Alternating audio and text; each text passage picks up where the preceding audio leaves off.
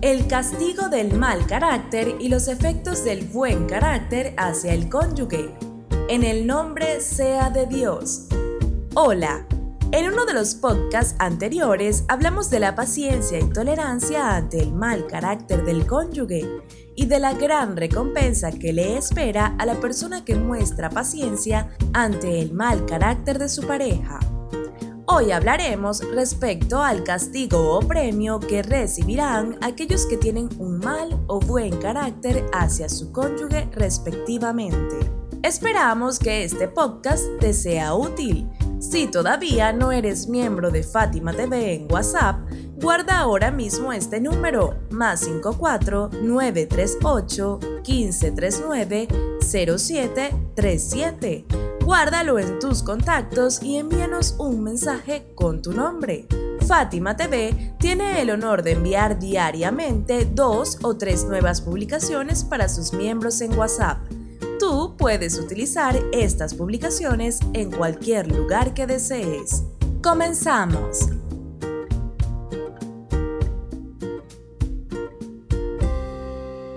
El gran profeta del Islam, la paz sea con él, dijo, si una mujer molesta a su esposo con palabras, Dios no acepta ninguna de las adoraciones que ella realice, incluso si toda su vida la pasara ayunando y ofreciendo sus bienes en el sendero de Dios, a menos que lo contente. Y lo mismo sucede con el hombre. Romper el corazón del cónyuge no se repara con la plegaria ni el ayuno, ni realizando buenas obras. En la narración de uno de los Inmaculados Imames, la paz sea con él, está registrado.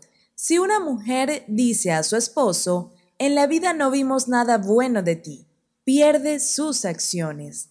Perder sus acciones es la destrucción de los buenos actos que realizó. Aquí ella es considerada como alguien que después de 50 años de haber adorado a Dios, se vuelve incrédulo es decir, desaparecen todos los actos buenos que realizó. Sad y Moab fue uno de los compañeros cercanos del mensajero de Dios. Él gozaba de numerosas especialidades.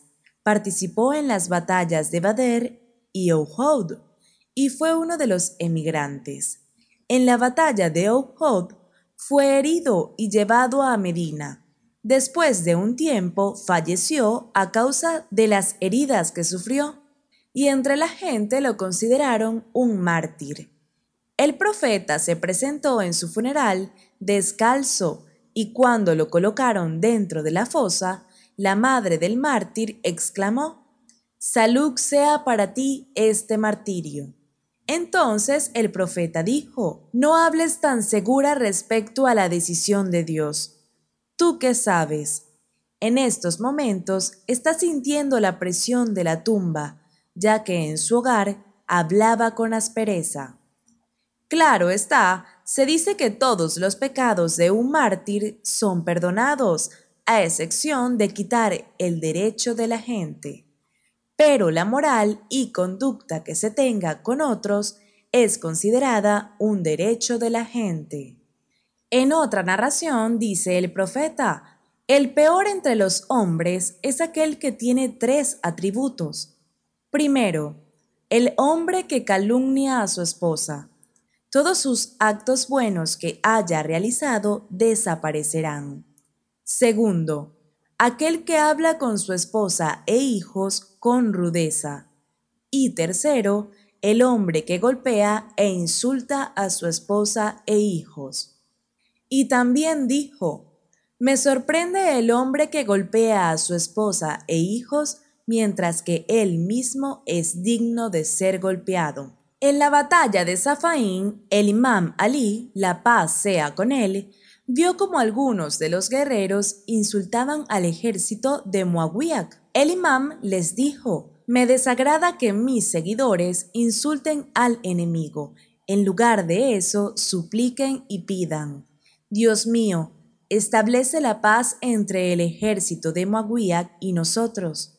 Protege la sangre de los guerreros de Moawiak y nuestra sangre. El mismo profeta dijo, Fui elegido como profeta, para perfeccionar la generosa moral. Es decir, el Islam se basa en una moral templada en todos los campos individuales y sociales. En la piadosa vida del profeta Muhammad encontramos que en su hogar nunca pidió comida a su esposa, incluso nunca impuso su deseo, sino que comía la comida que le sirvieran. El mismo mensajero dijo, si alguien no teme ayudar a su esposa en los quehaceres de la casa, entra al paraíso sin dar cuentas de sus actos. De esta narración puede deducirse que aquel que ayude a su esposa y por ayudarla no se sienta avergonzado o humillado ante otros, sino que sienta satisfacción y lo considere un atributo positivo en él. Y esto lo hace por agradar a Dios, entrará al paraíso sin necesidad de dar cuenta de sus actos. Si estamos convencidos de las promesas divinas y reflexionamos en nuestros actos, podremos dominar todas las contrariedades e inconvenientes. Esperamos tus opiniones y propuestas vía WhatsApp. Comparte este podcast por lo menos con uno de tus amigos para que así todos puedan disfrutarlo. Es suficiente a uno, no es difícil.